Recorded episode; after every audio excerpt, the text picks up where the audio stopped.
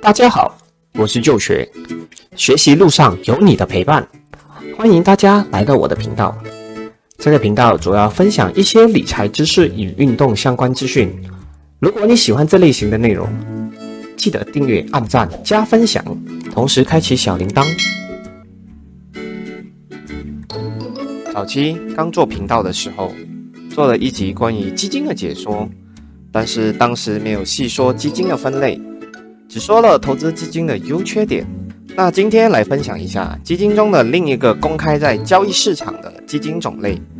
这类型基金的名称有个统称，叫 ETF。对于接触过投资的朋友来说，其实不会陌生。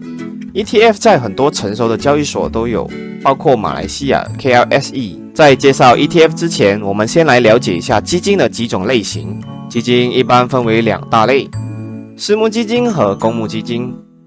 第一，私募基金，顾名思义，就是没有开放给大家购买的基金，像一些高风险的对冲基金。这些基金主要是私下里通过认识的人或者一些富豪们，委托一群团队协助打理的基金。一般要投资私募基金是有一定的门槛的，这也是避免了一些不必要的骗局或者损失。具体门槛依据不同的私募公司而有所不同。第二，公募基金，这个主要是今天要提的。公募基金也是分为两种，一种是共同基金，一种是 ETF。这些基金都是公开给大众购买的。我们经常听见有人说买基金投资就是购买这些共同基金 （mutual fund）。共同基金主要是在银行或者一些投资公司有售卖。接下来呢，我们一起来看看 ETF。ETF 是我们今天的主角。ETF 主要是在股票交易所能进行交易的被动型基金。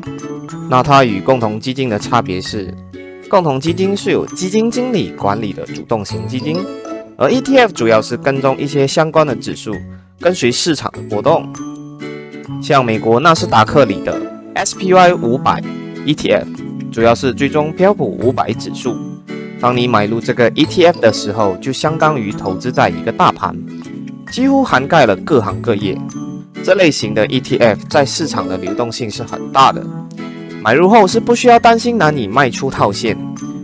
很多大型基金经理经常会拿 ETF 来做对冲。ETF 相对共同基金的好处是，它的管理费相对较低，投资回报率相对的稳定。当然，如果大盘下跌，那肯定指数的表现就不会太好。但相对的，如果长期投资，拉长补短，相信回报还是可观的。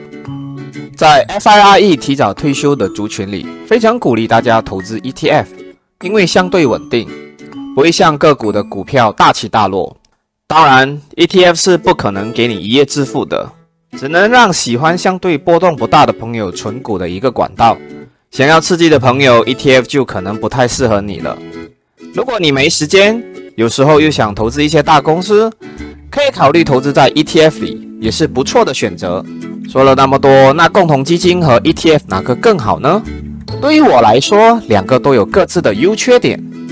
共同基金的优点则是：第一，由基金经理在操作，如果某只股票它们突然大涨，基金经理就会套利一部分或者全部套利。调整组合的比例，而相对的，如果某公司的股票基本面已经变坏了，就会彻底的止损离场。